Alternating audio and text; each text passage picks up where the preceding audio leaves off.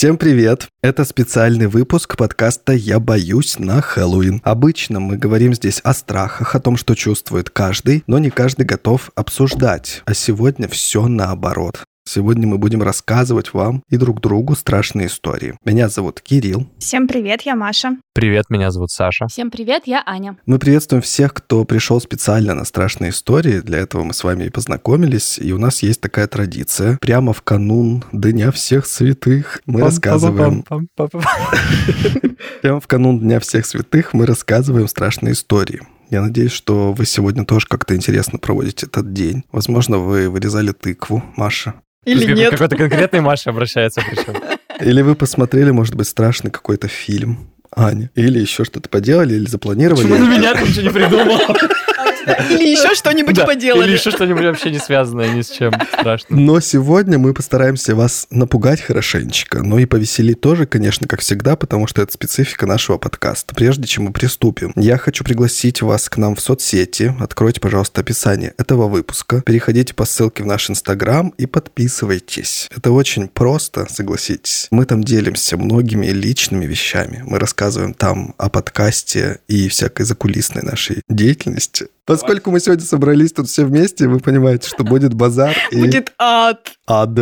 Что, в принципе, хорошо для Хэллоуина. Я на самом деле хотел еще добавить, что не забывайте о том, что у нас не, не так давно появился Patreon. Мы уже заимели несколько патронов и готовы... Что? Готовы стрелять?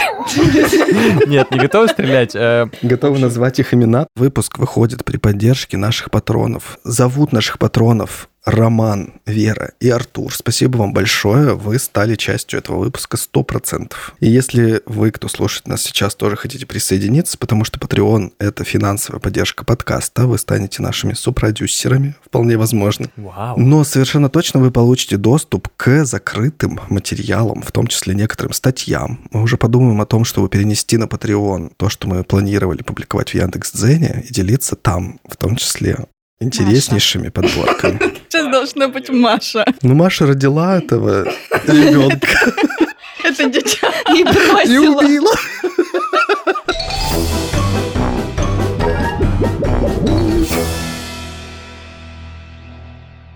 Я начну первым, потому что я вот что-то в этот раз искал, искал страшные истории, и ни одна из них не могла меня по-настоящему заледенить мою душу окончательно. Потому что что?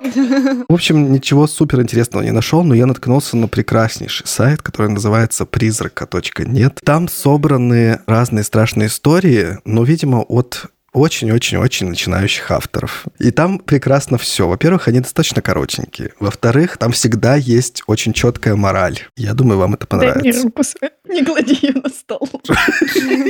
Да Что что Я происходит? пытался, да, понять. Под столом, давай под столом держаться за ручки. Максимально страшные истории будет, вы понимаете? Что-то не так получается. Итак, первая история. Кстати, это история из раздела «Лучшие истории» на сайте. А мы, думаешь, думали, ты какие-то возьмешь новинки? Эта история называется «Хорошая работа». Я думаю, вы поймете, почему она мне так понравилась.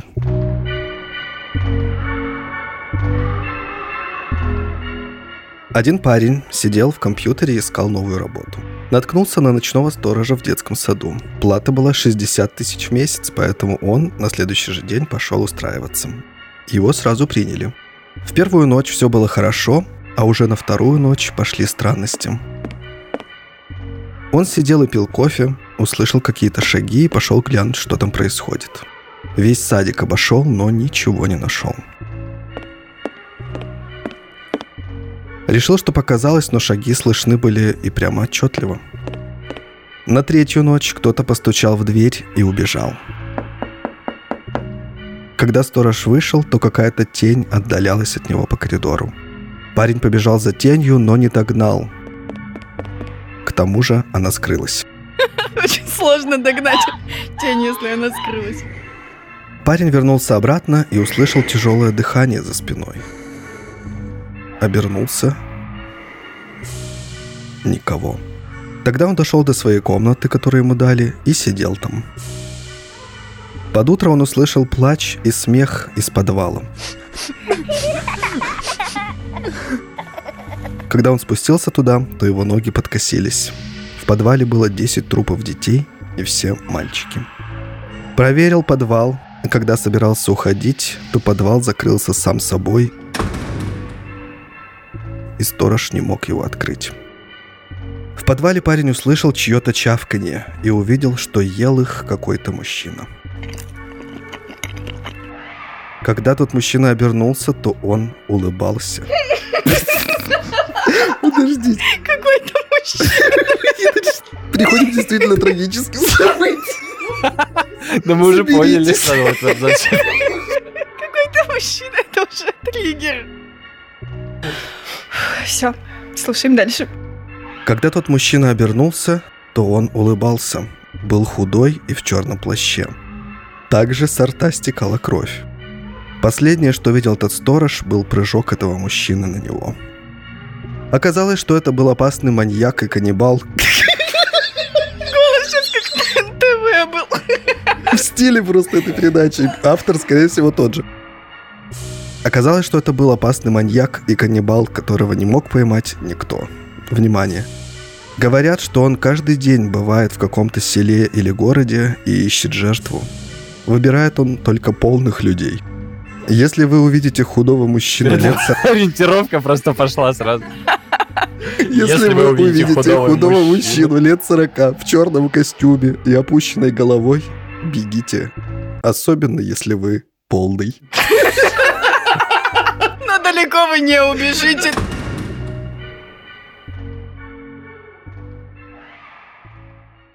Понравилось мне, что здесь, конечно же, заключен как бы смысл. То есть это был не просто маньяк, который всех подряд убивал. У него был мотив. Он убивал только тех, Нет, не мотив. вел это себя неправильно в этой жизни. Виктимология у него была определенная. Определенная, да? Маш, как эксперт в маньяках, сейчас нам определит. Ну круто, круто. Круто, ладно, давайте тогда, раз вы такие, я расскажу все-таки вам еще одну историю, но я постараюсь ее... чистое удовольствие, невозможно это отказаться. Здесь тоже, конечно же, есть мораль, я думаю, вы сможете ее вычленить. Да как на уроке литературы мы.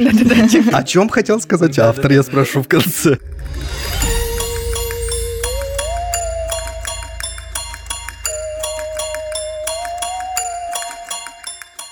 По комнате летала муха. Обычная вроде бы муха, только крупная и какая-то сероватая.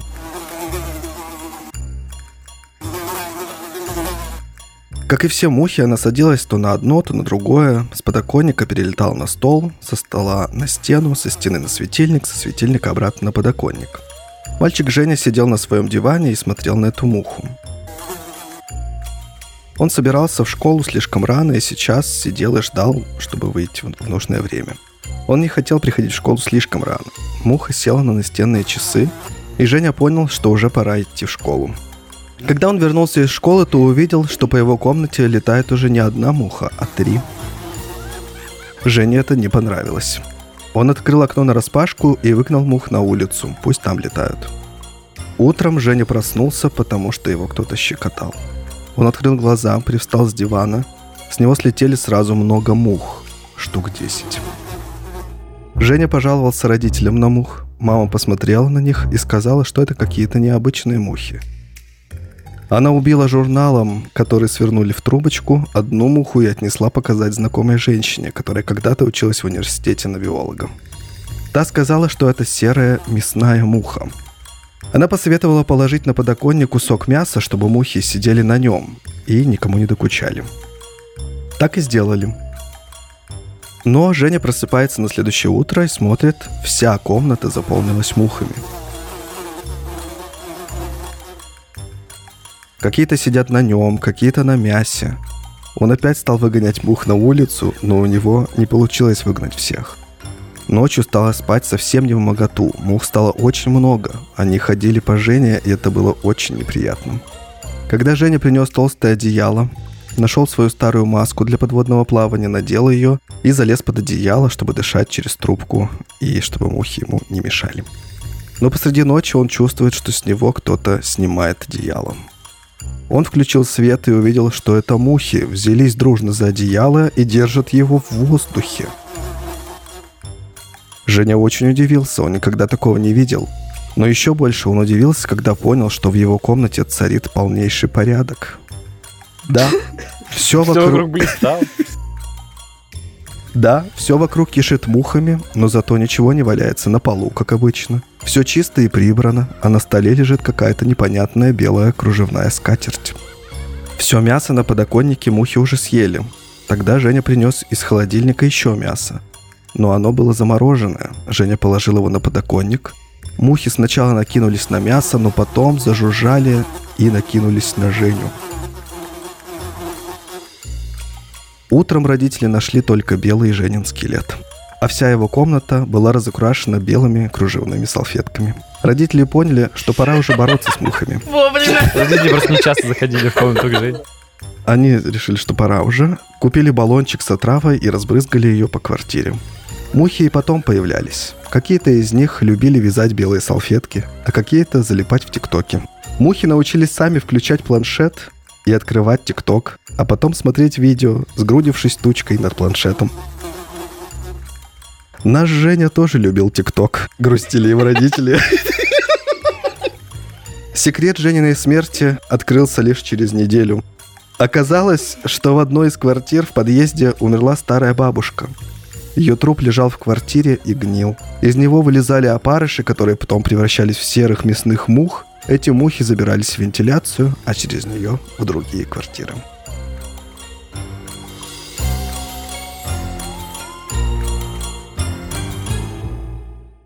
Мораль? Это вот, знаешь, эти люди, которые думают, что у них ДНК изменится, когда им прививку поставят. Мухи тоже, у них изменилась ДНК на бабушкина и Женина. В общем, вот такие Кайф. поразительные истории. Я надеюсь, что они настроили нас на нужный лад. Сначала мы немножко повеселились, а уж дальше-то, ух, мы будем Это было Пугаться. прекрасно. Спасибо большое авторам, которые написали эти истории. Я уверен, что это начинающие авторы. И если эти истории были написаны давно, возможно, сейчас Про уже. ТикТок, извини, это недавно написали. Так только уже сколько лет-то? В любом случае, мы желаем им большого литературного будущего. Без сарказма. Кто рассказывает следующую историю? Следующую историю расскажу я. У меня сегодня будет две истории. Обе я взяла с сайта reddit.com и свой вольный перевод я вам сейчас представлю.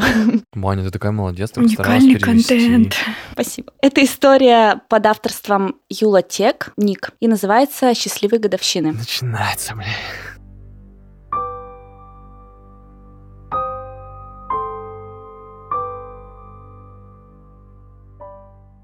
Он услышал, как она вошла в комнату. «Доброе утро, дорогая, с годовщиной!» Никакого ответа, только какое-то невнятное ворчание. Он посмотрел поверх книги, которую читал, и с удивлением обнаружил, что она тащит тяжелый чемодан. «А, «Я и не знал, что мы едем куда-то. А, Классно ты придумала». «Нет, ты не понял, я ухожу от тебя. Я встретила кое-кого». Он закрыл книгу и рассмеялся. «Уходишь к Терри, я прав?» Она широко распахнула глаза. «Что? Откуда? Откуда ты знаешь его имя? Ты что, рылся в моем телефоне?» Он покачал головой. А не было необходимости. «Ты уверен, что встречаться со своим дилером – это хорошая идея, м? Ты просто так уйдешь от любящего мужа к этому типу?» Ее челюсть отвисла. «Ты знаешь про наркотики, ты рылся в моих вещах?» Он вздохнул. Не было необходимости. Короче, все это неважно, раздраженно бросила она. Ты скучный, я хочу жить интересно, ярко, кайфовать от жизни, и Терри может дать мне все это. Но ты могла бы поговорить со мной раньше, а не доводить ситуацию до такого предела. Откуда мне было знать? Да если бы ты знал, ничего бы не изменилось. Даже сейчас ты утомил меня просто до трясучки. «Я обеспечиваю тебе комфортную, безопасную жизнь», – заявил он. «Большинство женщин были бы счастливы на твоем месте.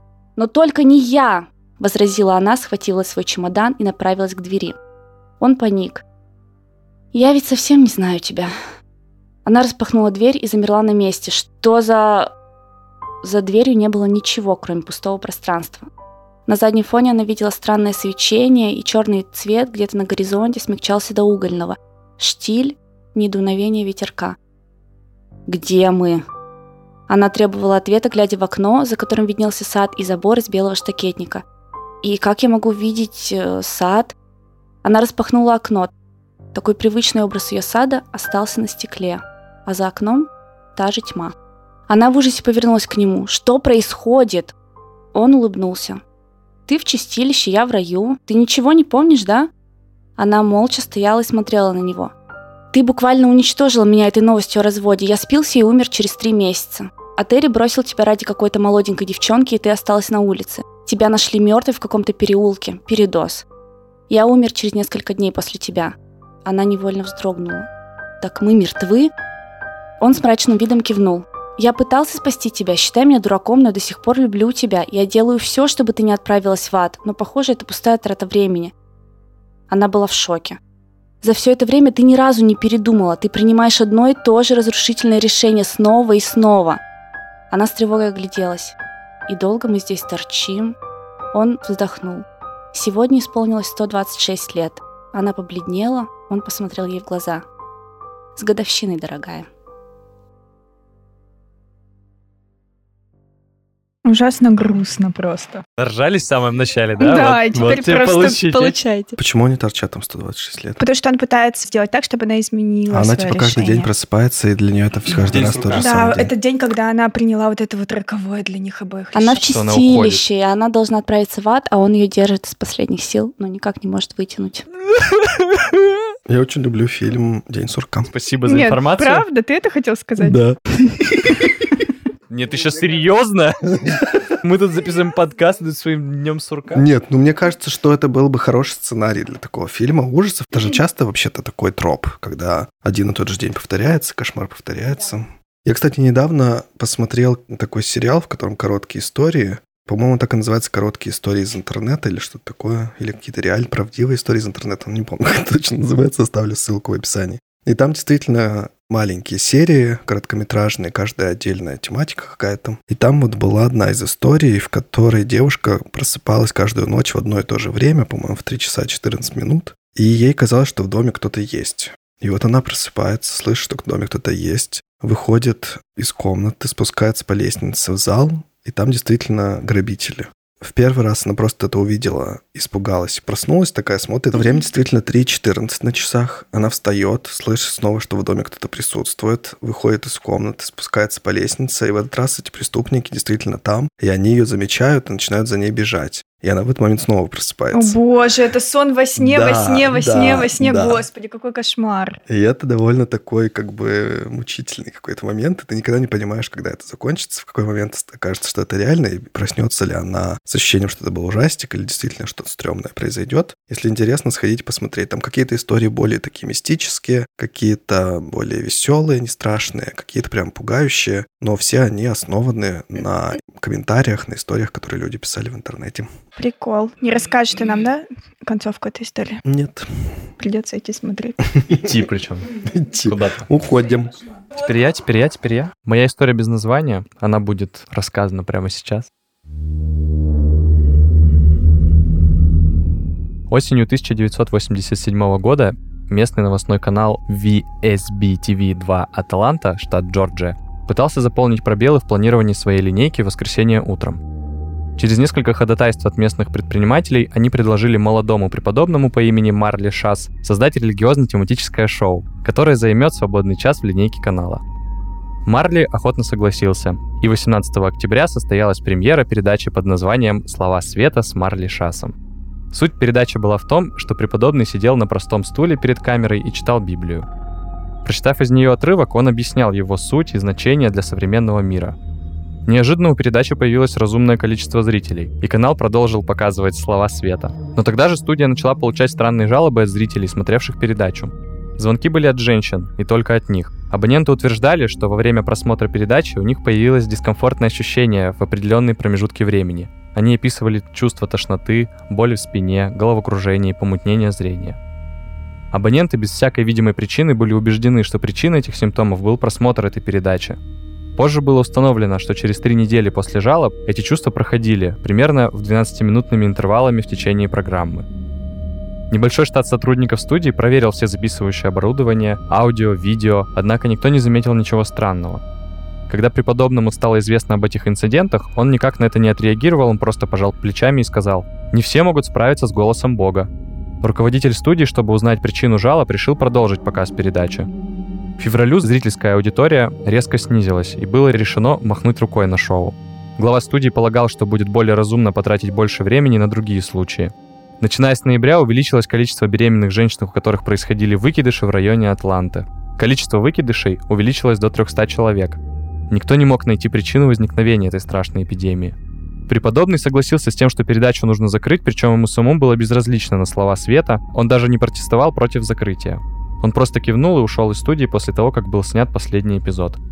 После этого преподобного больше никто не видел, никто не знал, в какой церкви он состоит, и никто из жителей не знал его. Студия после его ухода начала дальше следить за историей, связанной с эпидемией. Полтора года спустя один парень, проходивший стажировку в студии, обнаружил ленты с выпусками «Слов света». Он решил их использовать для репортажа о том, как религия влияет на город, так как эпидемия с выкидышами закончилась. И все стало на свои места, и появились новые темы для новостей. Проверяя выпуски, он заметил кое-что ужасное. Пытаясь остановить одну запись на 10 минут 45 секунд, он ошибочно застрял на перемотке вперед-назад. А в это время были видны непонятные кадры. Когда стажер остановил ленту на 32 минуте, он упал со стула, когда увидел то, что появилось на экране. На весь экран появилось небольшое изображение отрубленной головы. Стажер взял себя в руки и примотал на несколько кадров вперед. Понял, что это было не видение. Он посмотрел остальные записи и вскоре обнаружил, что между 12-минутными интервалами это же изображение появлялось в течение одного кадра. Парень поначалу это принял за то, что над ним кто-то злобно подшутил, кто-то из других работников, и решил одну из копий показать технику. Техник также был озадачен увиденным, они решили посмотреть и другие выпуски передачи, и в каждом была эта ужасающая аномалия. Они также увидели, как изображение прогрессировало и менялось с каждым выпуском. Казалось, что плоть с головы разъедали личинки. Но такое было технически невозможно. К тому же техник сам присутствовал на съемках каждого выпуска передачи, и он не видел того, чтобы кто-то вставлял это изображение. Все это было представлено главе студии. Опасаясь, что эта ситуация выплывет на свет, он сказал, чтобы стажер и техник уничтожили все выпуски этой передачи и потребовал, чтобы они молчали об этом инциденте. Техник вспоминал этот инцидент как мрачный анекдот, но стажер не хотел сразу уходить от этой темы. Перед тем, как уничтожить выпуски передачи, он сделал несколько копий выпусков, сколько смог, чтобы узнать, может что-то еще скрывает эта передача. Через неделю он сообщил технику, что он увидел еще кое-что тревожное, чем просто образ головы. Отдельные кадры с головой из каждого выпуска формировались в хронологическом порядке, и казалось, что рот головы двигается, как будто он пытается что-то сказать. Техник, который опасался, что лишится работы из-за этого случая, потребовал, чтобы стажер держал рот на замке. Через неделю полиция ответила на звонок от пожилой женщины, которая проживает в одном из районов Атланты, и она сказала полицейским, что из дома ее соседей доносились ужасные звуки. Она также сказала, что соседями была молодая пара, и, возможно, там что-то случилось с женой соседа, которая была беременна. Когда полиция прибыла на место назначения через 20 минут, они не нашли света в окнах, и передняя дверь была приоткрытой. Они медленно придвинулись к дому и направились к гостиной. Внутри они обнаружили мертвую молодую женщину с спортым животом. Кровавые следы от ее тела вели к дальнему концу комнаты. Там сидел ее муж, тот самый стажер. В Атланте эта история попала в разряд городских легенд. Кто-то вспоминает, что стажер перед арестом говорил под нос «Божий свет наказывает их».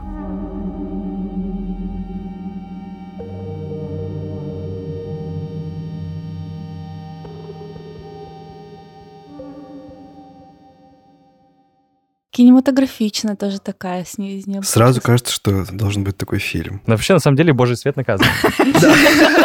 Вообще я согласен, правильно, всем им по делам. Я вспомнил, когда слушал про 25-й кадр. Мне кажется, где-то вот в моем детстве как раз Мгм. появились разговоры про то, что есть 25-й кадр, он влияет на сознание. И наверняка вот где-то эти 25-й кадры вмонтированы, чтобы на нас влиять. Это где-то рядом с этими, с аудионаркотиками. Это с Кашпировским Нет, где-то это рядом гора- задолго было. до аудионаркотиков, но это потом тоже, да, все было. Сама по себе тема интересная. Я помню, что она меня волновала в детстве. То есть, получается, подождите, была голова отрубленная, которая была вставлена 25-м кадром, и это она э, какие-то там слова читала, которые заставляли детей. Ну, Маша, боюсь, что ты не сможешь провести здесь свое расследование, потому что здесь нет маньяка, тут есть какая-то мистика. Ужасно. Видишь, даже техник не вставлял эти кадры, они А там в моей появились. истории есть маньяк, Ля-ля-ля, ля-ля-ля. я смогу там провести Мы хотим ее услышать, Маш, давай. Моя история, мне кажется, супер попсовая, и, возможно, вы ее слышали уже или где-то читали. Я ее взяла с Мракопедии, но почитала еще оригинал на крипипасте. Все это известные ресурсы вот эти.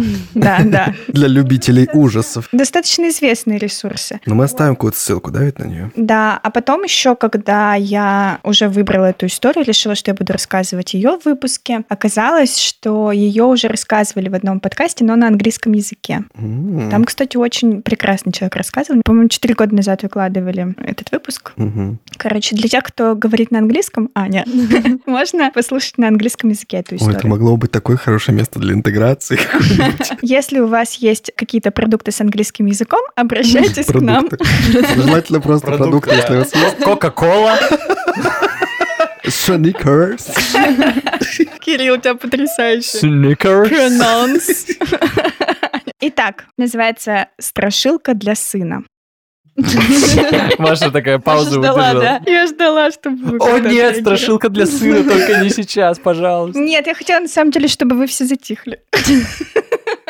Пипец, орем. может, вы молчали как раз, потом разорвал. Ладно, А где для дочери? Почему мы не начинаем эту тему Да, да, да. сразу? У Саши, кстати, тоже была это довольно... Ладно. Страшилка для сына.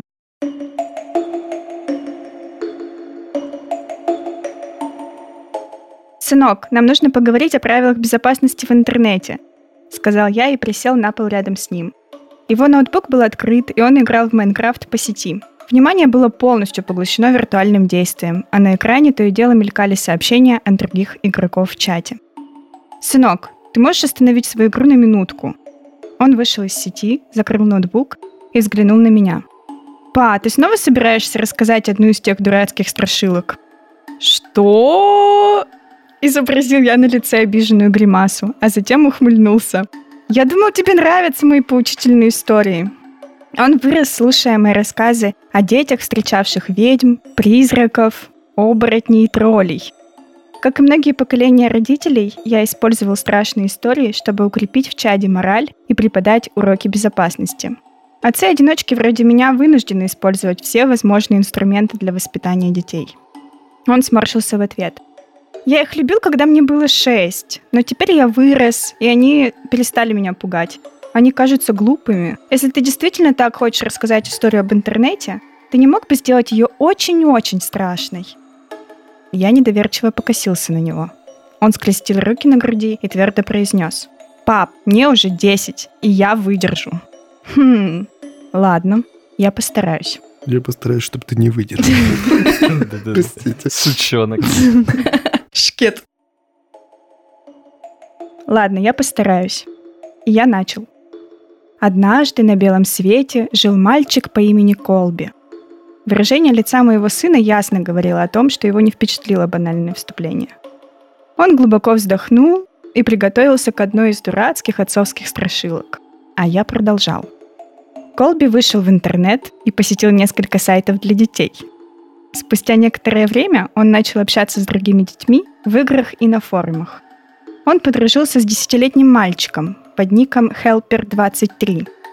Им нравились одни и те же видеоигры и мультсериалы, они смеялись над шутками друг друга и изучали новые игры вместе.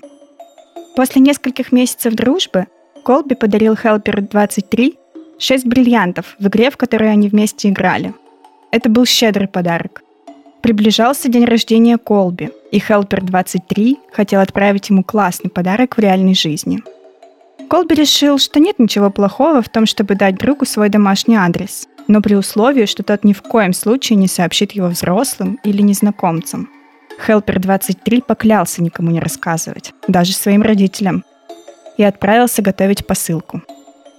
Я остановил рассказ и спросил сына, «Как ты думаешь, это была хорошая идея?» А Ты хочешь нас спросить?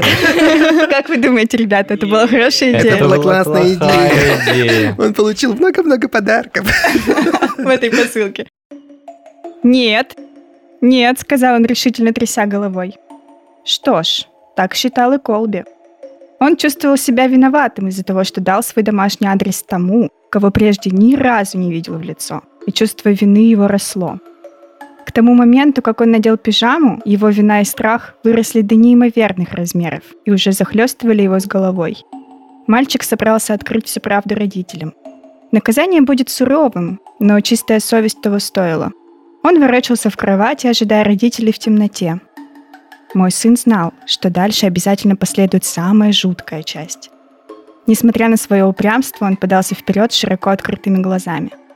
Я специально заговорил тихо и неторопливо. Он слышал все звуки в доме. Стиральная машина работала в ванной комнате. Ветви царапали кирпичную стену за окном.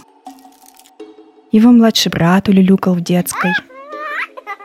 Были и другие звуки, непривычные. Они не вписывались в обстановку. Наконец, по длинному коридору эхом разнеслись шаги отца. «Папа?» — взволнованно выкрикнул Колби. мне нужно кое-что тебе сказать». Его отец просунул голову в дверной проем под странным углом. В темноте казалось, что его рот не двигается, и с глазами было что-то не так. «Да, сын?» Тут просто написано, голос тоже был странный. А, сын? Как превратить да, вот эту такую нагнетающую страшную историю в комедию резко? Обрамот! Я буду продолжать так, я так Хорошо. себе это представляю. Ну, Маша, ты идешь по стопам Стивена Кинга. Оно же тоже говорил таким странным голосом, высоким. Да, видимо, я Принимается. боюсь просто это дерьмо Мгм. до сих пор. Да, сын? Голос тоже был странный. «Ты в порядке, пап?» — спросил мальчик. «Ага», — пропел отец своим странным притворным голосом. Колби натянул на себя одеяло повыше. «Эм, а мама рядом?» «А вот и я!» — воскликнула мама неестественным фальцетом. Ее голова возникла в проеме под папиной. «Ты собирался рассказать нам о том, что ты дал свой домашний адрес Helper23? Тебе не следовало делать этого. Мы говорили тебе, чтобы ты никогда не разглашал личные данные в интернете». Она продолжала. «Он вовсе не был ребенком. Он всего лишь им притворялся. Ты знаешь, что он сделал? Он проник в наш дом и убил нас обоих. И все для того, чтобы он хорошенько повеселился с тобой». В дверях появился толстый мужчина во влажной куртке с двумя отрубленными головами в руках. Колби громко взвизгнул, но дыхание тут же перехватило от ужаса. Мужчина бросил головы на пол, вошел в комнату и обнажил нож. Мой сын тоже закричал. Он беззащитно закрыл лицо ладошками, но останавливаться я не собирался, ведь мы только начали. Спустя несколько часов Колби был почти мертв. Его крики стихли и превратились в хныканье. И тут убийца услышал детский плач в другой комнате. Он вытащил свой нож из мальчика, предвкушая особое развлечение. Он никогда еще не убивал младенца и трепетал от одной лишь мысли. Хелпер 23 оставил Колби умирать и отправился на звук плача, словно голодный пес на запах свежеприготовленного бекона.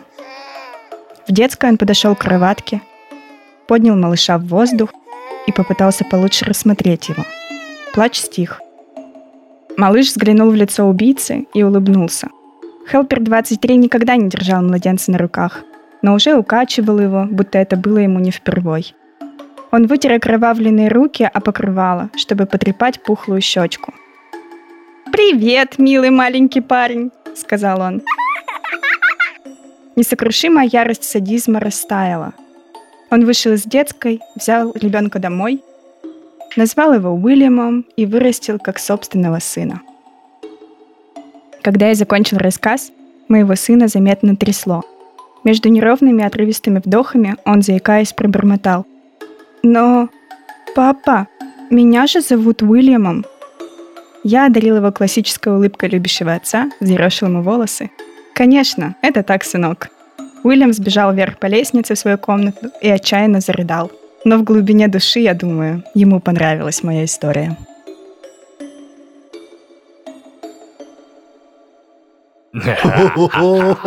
Вот я такую историю искал с неожиданным концом, и очень, чтобы она была интересной. Классная Спасибо, Маша, классная, мне понравилось. А я думал, что отец скажет, что его зовут Да, я тоже так подумала. Что отца зовут Да, что, отца воспитал убийца. Вы забыли, да, что его мальчика звали Уильям? Э, Там не было в начале имени. Кирилл знал. Кирилл просто... Вы не знали, да, типа? Я слушал эту историю на английском. Вы не слышали ее, правда? No, no, no. Крутая. Да, мне тоже Короче, очень придется искать истории Получше, да. в английском компьютере. Как мужчина искал себе профессию. Какой-то Сидел в мужчина. компьютере. Сидел в компьютере и искал. Есть ли у нас еще что-то для наших слушателей? Да. У меня есть Давайте еще... говорить странными голосами. Маша, Маша отлично вообще сыграла. Маша, кстати, второй раз уже очень классно детей именно изображает. Мне вообще прям нравится такая непосредственность в голосе, и прям вообще круто получается. В прошлый А раз было... психов, а психов этих. Психов тоже прекрасно. Потрясающе. Дети и психи. Это что-то примерно на одной волне. Давайте перейдем к следующей истории. Мы получили от нашей подписчицы, от нашей слушательницы интереснейшую, необычную и увлекательную историю на Хэллоуин, которую она написала сама. Зовут нашу слушательницу по крайней мере, такой у нее ник, Александра Стик. У нее есть свое сообщество ВКонтакте, в котором она публикует, видимо, свое творчество. И мы оставим ссылку на нее в описании подкаста. А сейчас предлагаем вам послушать ее историю. Надеемся, что мы сможем создать для вас некоторую атмосферу. Вайп. Поехали. Джон мчался по темному коридору. Из-под дверей справа сочился белесый туман, слева поблескивали огромные окна, а за спиной раздавались шаги. Легкие, быстрые, очень пугающие, они неотступно следили за Джоном, не приближаясь, но и не отдаляясь. Коридор упирался в лестницу. Джон понесся вниз, увидел дверь с табличкой «Выход», потянул ручку на себя. Лицо опалило жаром. За спиной раздался женский смех, и чья-то рука толкнула его навстречу огню. Джон закричал и проснулся. Прислушался к ровному дыханию жены, нащупал на тумбочке телефон без десяти шесть. Понял, что уже не сможет уснуть. Он спустился на первый этаж, вошел в гостиную и снова вздрогнул, кинув взгляд на камин. Показалось, что дрова были окутаны белой дымкой – Джон устроился в кухне с чашкой и ноутбуком. До выступления на студенческой конференции оставалось два дня. Он окончил университет три года назад и остался работать на родной кафедре, занимаясь проблемами отношений между психотерапевтами и клиентами.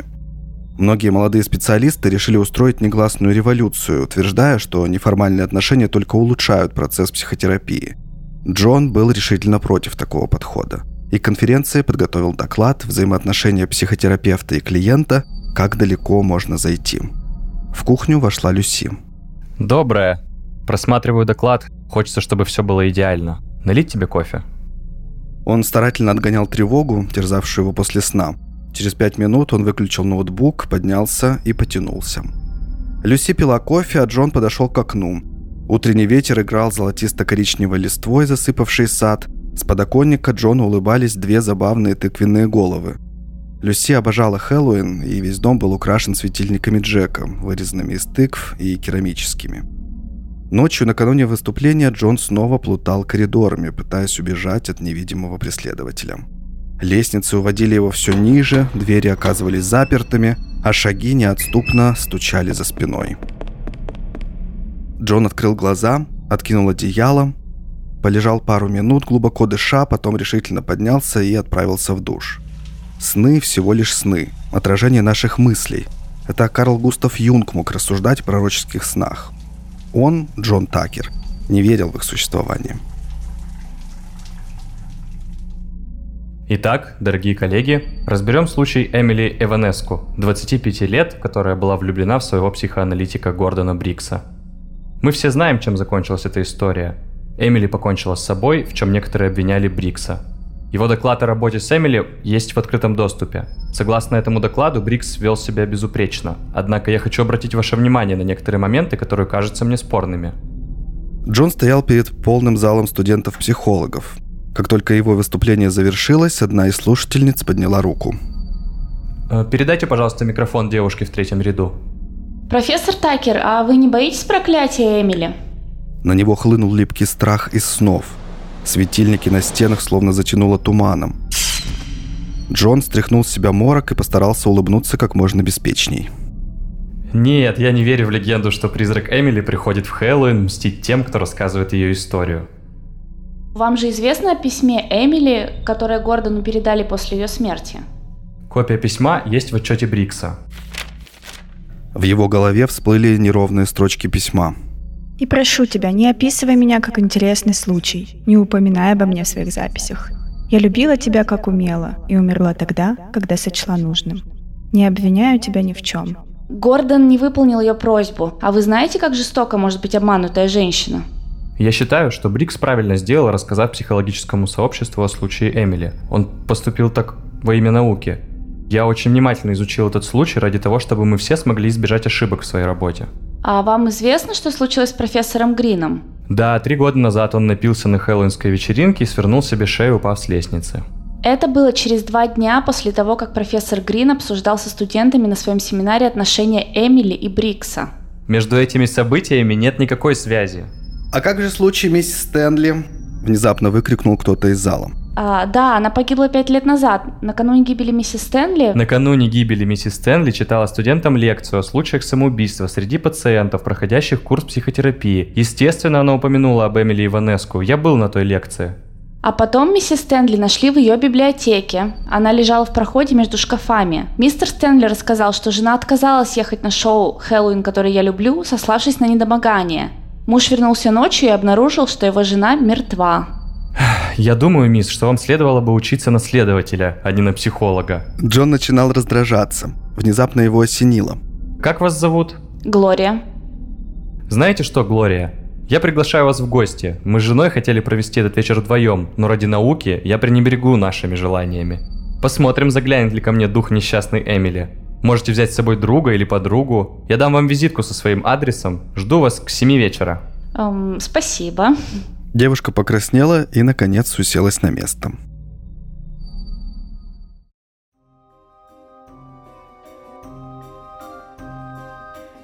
Джон и Люси неспешно шли по улице. Синее небо отражалось в больших окнах домов, в воздухе пахло дымом и карамелью. По тротуарам носились дети в хэллоуинских костюмах, смеялись и выпрашивали сладости. Джон улыбался, довольным выступлением. Липкий страх растворился в солнечном свете и гомоне толпы. Люси с радостью раздавала конфеты, которых в ее сумочке и карманах лежало предостаточно, и разглядывала витрины магазинов. Посмотри, какая огромная тыква! Люси потянула мужа к овощному магазину. Джон повернулся и похолодел. За стеклом лежала голова Эмили Иванеску. Мертвые глаза смотрели прямо на него. Я приду. Свет померк. Наползающий туман поглотил все звуки, кроме одного. В вязкой тишине было слышно, как постукивали каблучки по мостовой. Милый, да что с тобой? Джон моргнул. В витрине и правда красовалась огромная оранжевая тыква, а вокруг нее в художественном беспорядке расположились другие овощи и фрукты, фиолетовые баклажаны и сливы, румяные яблоки, красные помидоры, зеленые пупырчатые огурцы, скромная картошка, отмытая от земли, гора ярких солнечных тыкв соседствовала с такими же яркими апельсинами и желтыми кукурузными початками. К половине седьмого Люси накрыла стол в гостиной. Джон растопил камин и уселся в кресло. Тревога отступила, сны и видения стали казаться смешными и глупыми. Но вдруг моргнул и погас свет. По комнате заметались тени, огонь захлебнулся тьмой. Хлопнула дверь наверху, в спальне, и от звука шагов на лестнице руки и ноги у Джона сделались холодными и чужими. Висевшие на стене часы пробили полночь. Джон, Джон. Мужчина едва не свалился с кресла. Джон, открой дверь, гости пришли. Джон впустил Глорию и ее невысокого рыжеволосого спутника. Эдвард Хорн. Рукопожатие Эдварда было теплым и сильным. Они втроем устроились за столом. Когда Люси вошла в комнату, неся тыквенный пирог, Джон улыбнулся жене и тут же побледнел. На блюде лежали изящные кисти рук землистого цвета. Все хорошо, мистер Такер? Мистер Такер? Э, Да-да. Чтобы скрыть замешательство, Джон начал расспрашивать Глорию о том, чем она планирует заниматься после окончания университета. А Люси завела разговор с Эдвардом. Он был начинающим писателем и задумал книгу, основанную на городских легендах. Так вы поэтому пришли с Глорией? В надежде на то, что меня будет убивать призрак? Не боитесь сами стать очередной жертвой после написания книги? Нет, мне больше интересно отношение современных людей к этим легендам. Тогда можете сразу записать, что я не верю во всю эту чушь. Милый, нарежь, пожалуйста, пирог. Джон воткнул нож в середину пирога и закричал. Лезвие разрезало щеку Эмили. Джон отскочил от стола, опрокинув стул. По комнате пронесся сквозняк, на втором этаже хлопнуло окно. Кто-то идет. Вы слышите шаги? Милый, успокойся. Люси вернула на место стул мужа. Садись, выпей вина. Ты просто устал, и тебе мерещится всякое. Джон дрожащей рукой взял бокал. Свет померк. Шаги зазвучали все ближе и ближе. Огонь выплеснулся из камина на ковер. Джон закричал. Люси, онемев от ужаса, смотрела, как сквозь дверь, ведущую на второй этаж, просачивается белая фигура. Эдвард и Глория держались за руки, и лица их выражали скорее интерес, чем страх. Эмили Иванеску смотрела на Джона и улыбалась. Страшно, правда? Она взмахнула рукой, и пламя взметнулось до потолка. Джон попятился от надвигающейся на него фигуры. Послушайте, он удалит все записи, он больше не будет. Призрак метнулся к Люси и резким движением отшвырнула ее в сторону. Ненавижу вас всех! Ненавижу! Ненавижу! С каждым криком Эмили дом скрипел и шатался.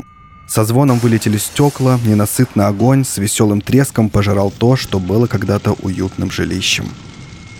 Эдвард, которого чудом не придавило упавшей балкой, полз среди дыма и обломков. Глория пробиралась за ним.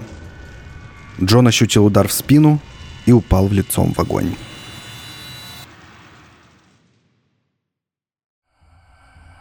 Первым очнулся Эдвард. Он лежал, закрыв руками голову. Надо вызвать службу спасения, хотя соседи наверняка уже вызвали. Такой пожар. Парень поднял голову и увидел дом Такеров невредимым и с приветливо освещенными окнами. Эд, что это было? Где Люси? Люси, ты цела? Эдвард смутно помнил, как они с Глорией из последних сил тащили Люси из-под горящих обломков, а она рвалась обратно в дом и звала мужа. Сейчас Люси сидела, прислонившись спиной к стене дома и стонала. «Эй, все хорошо, пожара не было». «Джон!» Его нашли в гостиной. Он сидел, уронив голову на стол. Эдвард и Глория переглянулись. Парень направился к хозяину дома, а девушка крепко взяла Люси за плечи. «Вызываем полицию», – тихо сказал Эдвард, приподняв голову Джона. Мертвые, широко раскрытые глаза мистера Такера смотрели в одну точку.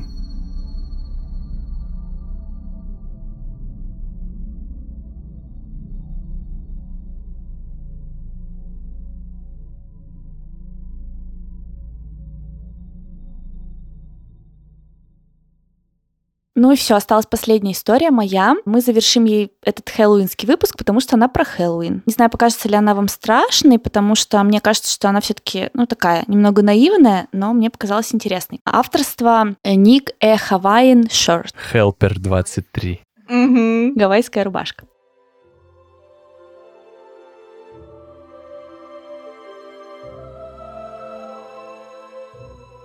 Каждый год одно и то же.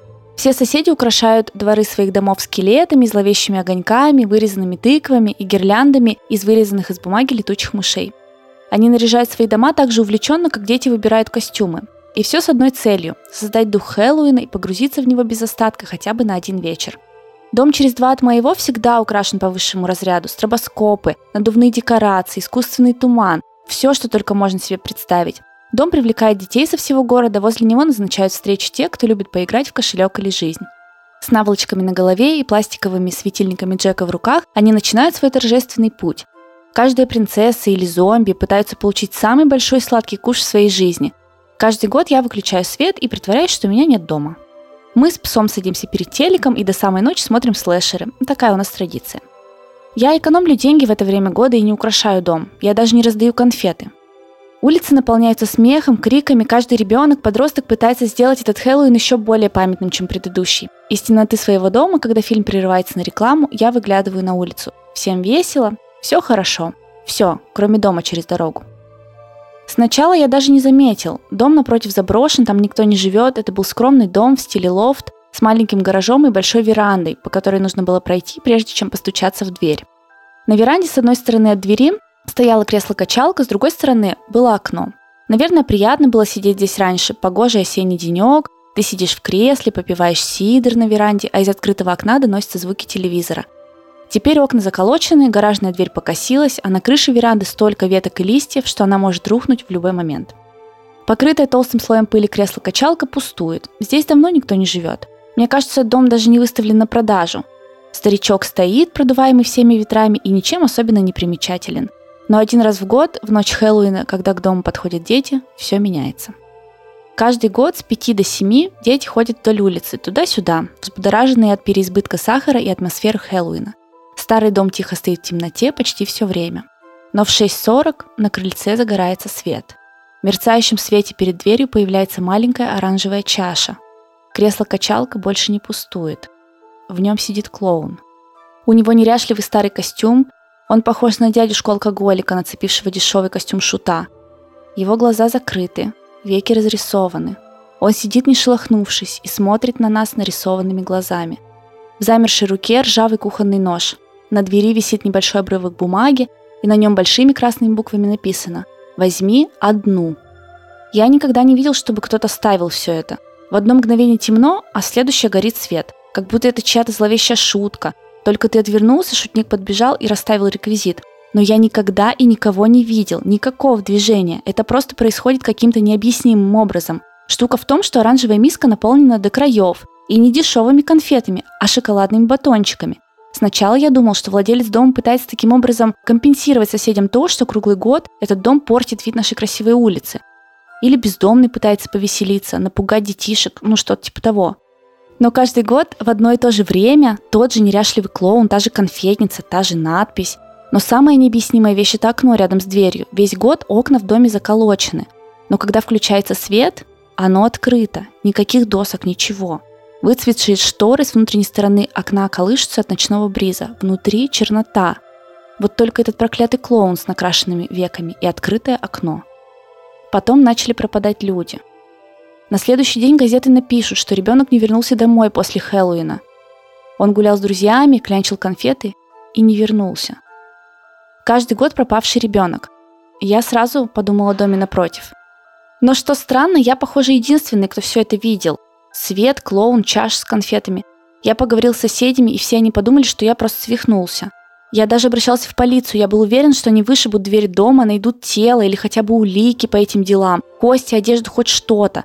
Я звонил им дважды, дважды они приезжали и обыскивали этот чертов дом. Они не нашли ничего, абсолютно ничего. Ни человеческих останков, ни орудий убийства, ни даже отпечатков ног. Как будто там давным-давно никого не было. Они сказали мне, что в следующий раз за ложный вызов они выпишут мне штраф. В этом году в 6.40 я смотрю из окна. Зажигается свет, все как раньше. Клоун, чаша с конфетами, надпись «Открытое окно». Я вижу, как двое ребят в костюмах аниматроников идут по улице. Они выглядят уставшими и, кажется, хотят пойти домой, но их привлекает свет над крыльцом. Они подходят к двери, видят шоколадные батончики, прыгают от счастья. Читают надпись, смотрят на клоуна и ждут какой-нибудь пугалки. Но он сидит недвижим, в руках нож, в нарисованных глазах пустота. Каждый берет по батончику, но они явно хотят еще. И все же совесть берет верх, и мальчики уходят, не поддавшись жадности. На выходе из веранды они сталкиваются с подростком в толстовке с капюшоном и нарисованным на лице черепом. Он грубо отталкивает их, почти сбивая одного из ребят. А ребята кажутся расстроенными, но не оглядываются, они не замечают, что клоун позади открывает раскрашенные веки, налитые кровью глаза пристально смотрят вперед. В этом году я раздаю конфеты. Я включаю свет и выхожу со своей миской, машу тем ребятам, приглашаю их угоститься. Клоун смотрит на меня угрожающе, как будто предупреждает. Тем временем подросток запихивает конфеты в карманы до отказа. Я отдаю тем ребятам конфетницу с леденцами на палочке, говорю им брать столько, сколько они хотят, они в восторге, слишком счастливы и увлечены поглощением сладкого, чтобы увидеть медленно поднимающегося с кресла клоуна. Подросток собирается уходить. Но вдруг в открытом окне появляются костлявые руки, ни кожи, ни мышцы, ни кости. Одна рука хватает парня за руку, другая зажимает ему рот. Клоун тут же оказывается рядом, смотрит на парня безумным взглядом, нож глубоко вонзается в тело, колет снова и снова. Дети берут горсть за горстью, а я показываю им дурацкую краску, которой раскрасился, и если придется, спрошу об их костюмах. Подросток сопротивляется, но борьба заканчивается так же быстро, как началась. Клоун наносит удары, буквально раздирает тело. Руки затягивают парня внутрь, и его крик тонет в доносящихся с улицы звуках праздника. В моих глазах слезы, дети начинают волноваться. Я бросаю конфеты им в сумки, пытаясь сохранять спокойствие, руки трясутся, но я делаю вид, что все окей. Я зову собаку, чтобы дети смогли отвлечься на дурацкий костюм паука, который я смастерил для пса. Клоун тем временем хватает парня за лодыжки, помогает запихнуть его в темноту этого заброшенного дома, нож так и торчит из тела мальчика, костюм клоуна залит кровью. Когда тело внутри, он захлапывает окно, мгновение клоун смотрит на меня, его взгляд холодный и устрашающий. И я отвожу взгляд. Свет гаснет, все исчезает. Я чувствую на себе его взгляд, но возле дома уже ничего и никого нет. Другие дома, кажется, воспринимают это как сигнал, праздник заканчивается. Дети улыбаются, волокут набитые конфетами сумки, машут на прощание друзьям. Я стою у двери своего дома, воздух внезапно становится прохладнее. Смотрю на крыльцо впереди и могу поклясться, что вижу, как он все еще сидит в темноте. Но когда проезжающая машина освещает фарами веранду дома напротив, я вижу пустое кресло. Я забираю свою конфетницу, загоняю собаку в дом. Я понимаю, что мне придется либо пережить это снова, либо переехать. У меня есть время, чтобы принять решение. Счастливого Хэллоуина. До встречи в следующем году.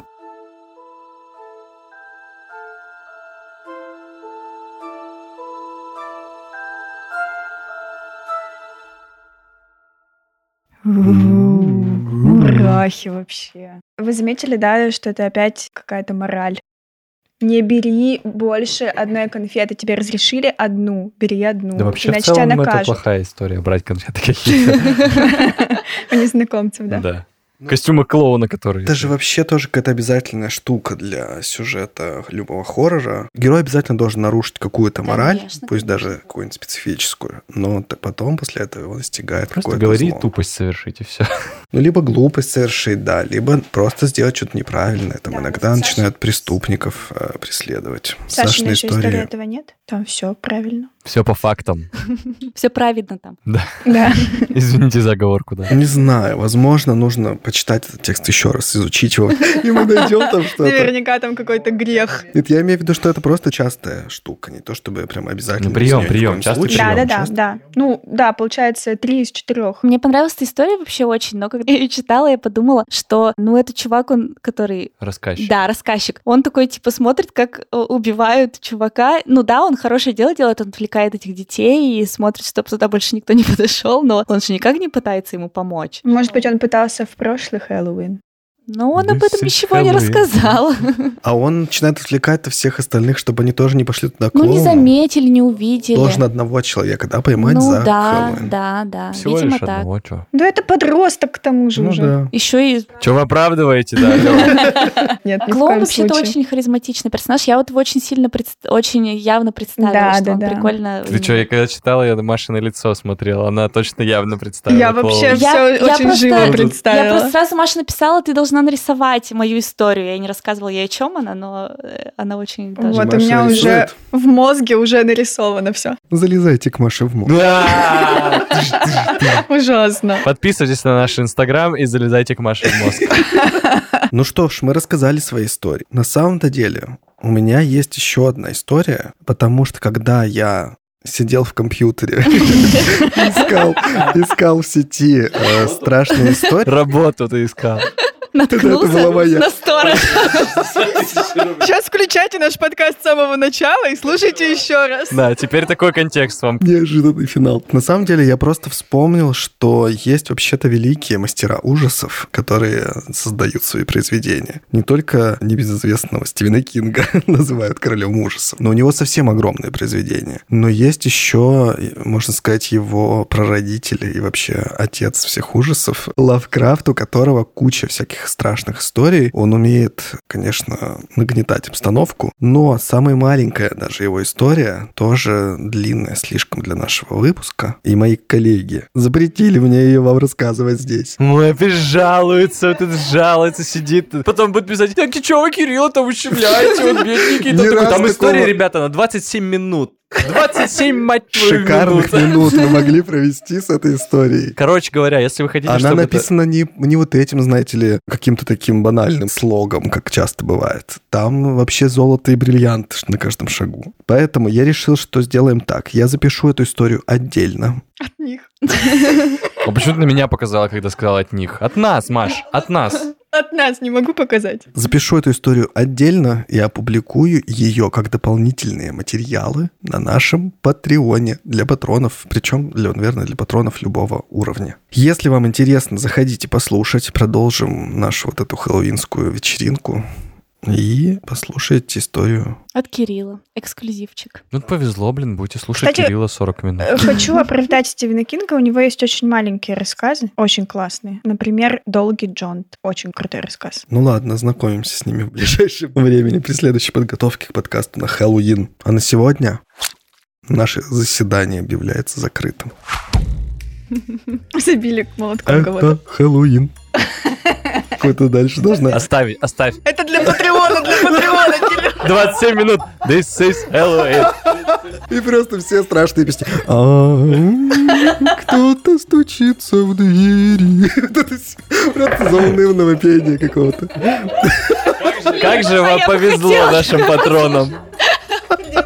Подписаться, ребят, знаете, для такого. Ох, ну ладно, все ссылки есть в описании. Спасибо, что вы были с нами. Если вы сильно-сильно напугались, послушайте наши другие выпуски. Мы там веселимся и обсуждаем более насущные и реалистичные темы. Встретимся уже очень скоро. Всем пока.